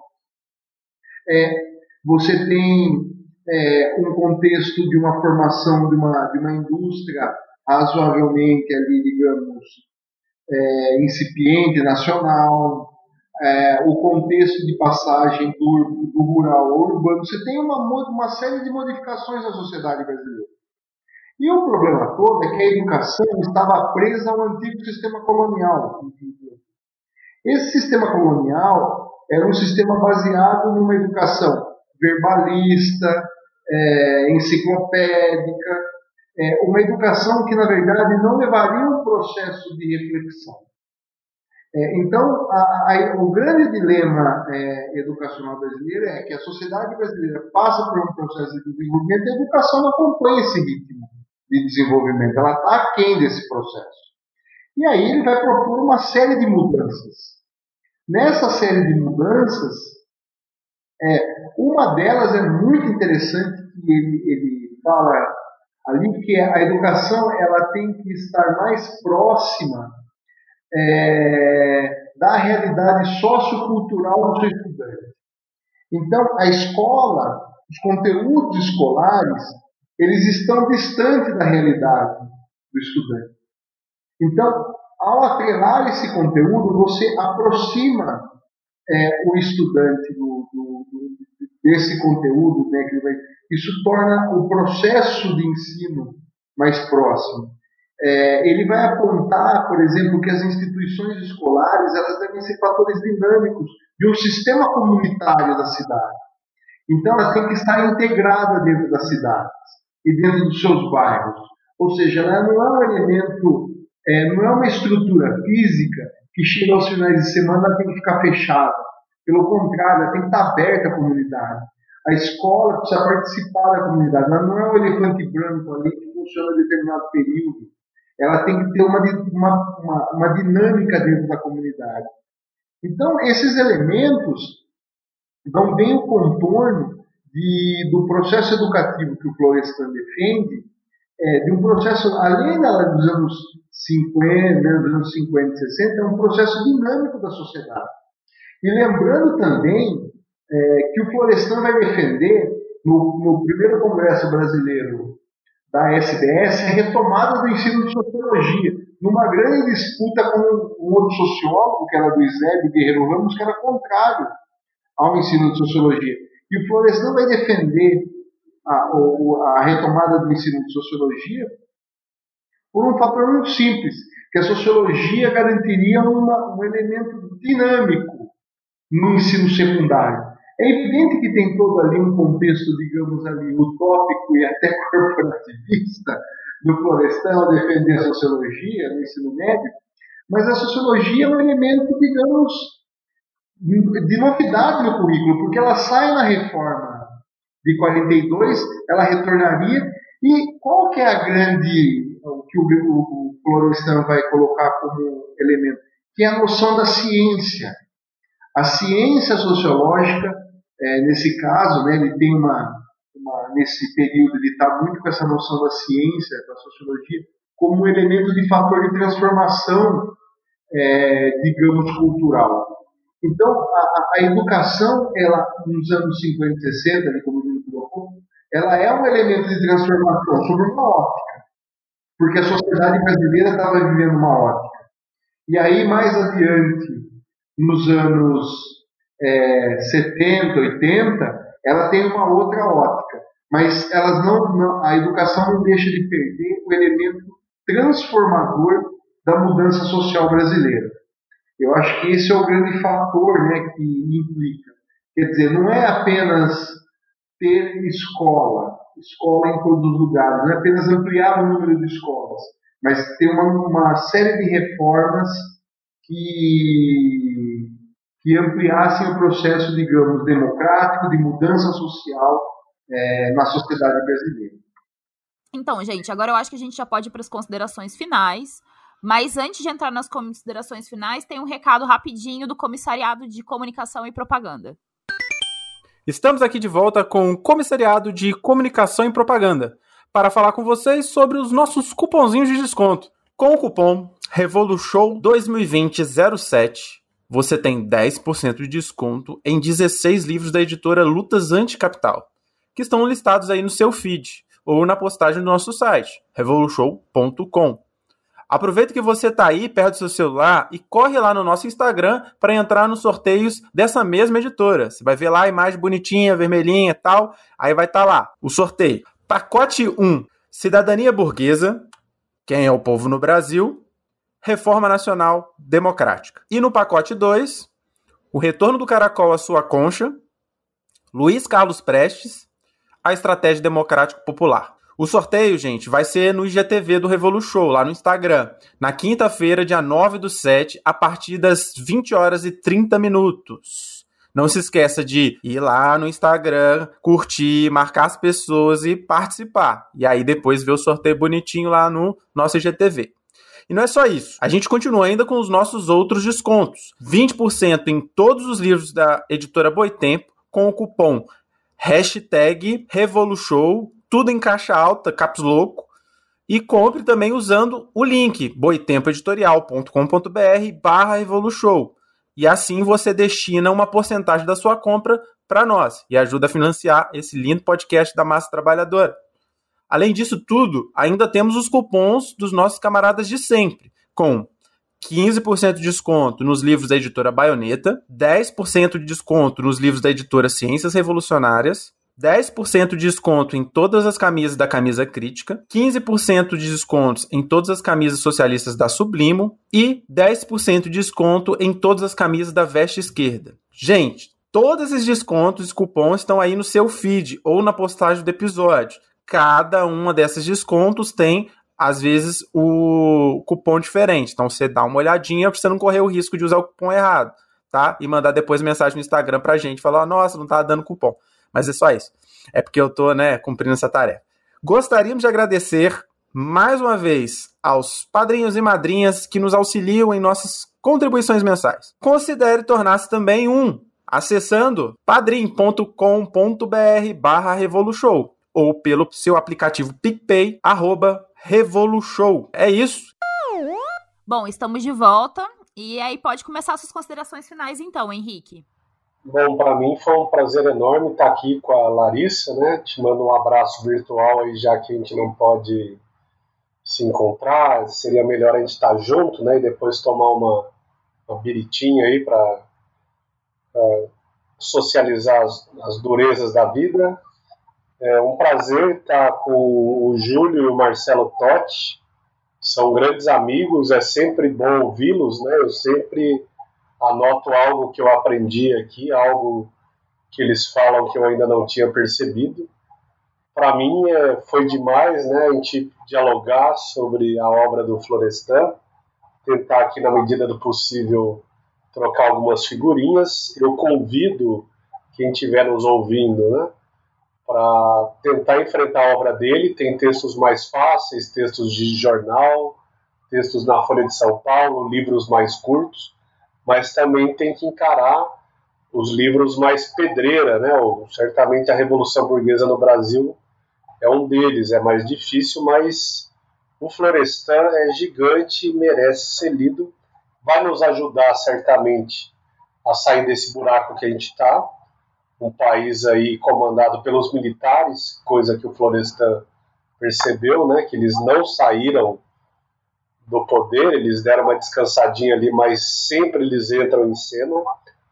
Um presidente é, totalmente fora da casinha, como o Bolsonaro, né? Então nós vamos lutar certamente para derrotá-lo. Eu diria que de uma forma de chavão, né? e sem resolver a questão agrária a gente não resolve a questão educacional, e sem educação pública de qualidade não há democracia. Né? Então, acho que é, esses temas que a gente abordou aqui ao longo de duas horas, é, de alguma forma, conseguem retratar as questões mais importantes do Florestan, e assim como o Júlio, convido aí você que está nos ouvindo a entrar lá no site da Lutas Anticapital, baixar os livros do Florestan, que estão todos gratuitos no mês de julho, né? Para mim, para ele, para o Totti, que fez as apresentações é, dos livros, a professora Fabiana Rodrigues, que não pôde estar aqui por, conosco por uma, uma questão né, de saúde, mas é, quem puder, baixe lá os livros, né? e se deleite com Florestan. É um gigante, é um autor fenomenal e para nós é uma honra estar aqui hoje com o pessoal da Revolution dialogando sobre o grande Florestan Fernandes. Vivo o centenário, vivo Florestan Fernandes. Bom, Júlio, e você? Bom, também agradeço a oportunidade de falar sobre esse grande personagem e autor brasileiro todas as vezes que eu falo sobre ele, eu aprendo também. Quando eu escuto o Totti, o Henrique, nem preciso comentar, ele sempre me trazem coisas novas e reflexões novas. É, eu agradeço a Revolution pelo espaço, né, que é, foi nos convidado, aí achei um espaço fantástico. Eu não conhecia a, vocês e comecei já a ouvir é, os podcasts e tal, e de parabéns pelo trabalho, pelo ar do trabalho, aliás, né? É, eu acho que para quem é formado na área de educação, ler o Florestan, como o Henrique comentou, é um pouquinho complicado, porque é um autor da sociologia. Eu já li o a Revolução Burguesa no Brasil umas cinco vezes e não entendi muito bem ainda, mas eu vou ler mais vezes. Mas ao mesmo tempo é uma, uma grande oportunidade de pensar a educação junto com o autor que tem assim uma clareza nas ideias e na minha visão sempre estava à frente no pensamento na compreensão da, dos nossos dilemas principais da educação é muito li pouco lido na pedagogia. Os cursos de pedagogia que eu conheço, assim, são poucos, mas o que eu conheço, ele é muito pouco lido ou não lido. Convido é, aos educadores aí que estiverem nos ouvindo a começar a ler por meio dos nossos livros lá gratuitos, né? Fiquem à vontade para acessar, porque considero assim uma, uma leitura fundamental para nossa formação como educador no Brasil. Muito obrigado, gente. E Marcelo? Bom, agradecer a vocês do Revolu Show, a Larissa. É sempre um prazer estar com né, o Henrique, o Júlio, né, são nossos colegas. É, acho que um recado, né, que o, tem um, dois aqui nessas considerações finais. É, um deles, né, que está bem fresco aqui na, na, na minha mente, né, na, nas coisas que é, não há uma dissociação entre é, uma perspectiva do que o Florestan teve, digamos, seja ela uma perspectiva de uma militância política e o papel do cientista social. Pelo contrário, essa dissociação, é, quem procura fazer é uma literatura como fazem, tentam fazer com o Gramsci, tirar o Gramsci do movimento comunista, é, não, há, não existe essa dissociação, ou mesmo é, o Lima Barreto, tirar o Lima Barreto da, noção de classes, enfim. É, o Florestan, desde os anos 40, ele foi militante, e isso serviu para pensar a sua sociologia. Né? Não é à toa que ele vai dizer que ele aprendeu a ser sociólogo desde os quatro anos de idade. Então, essas reflexões é, na vida dele são fundamentais, né, em toda a sua vivência, para se entender a sociedade brasileira.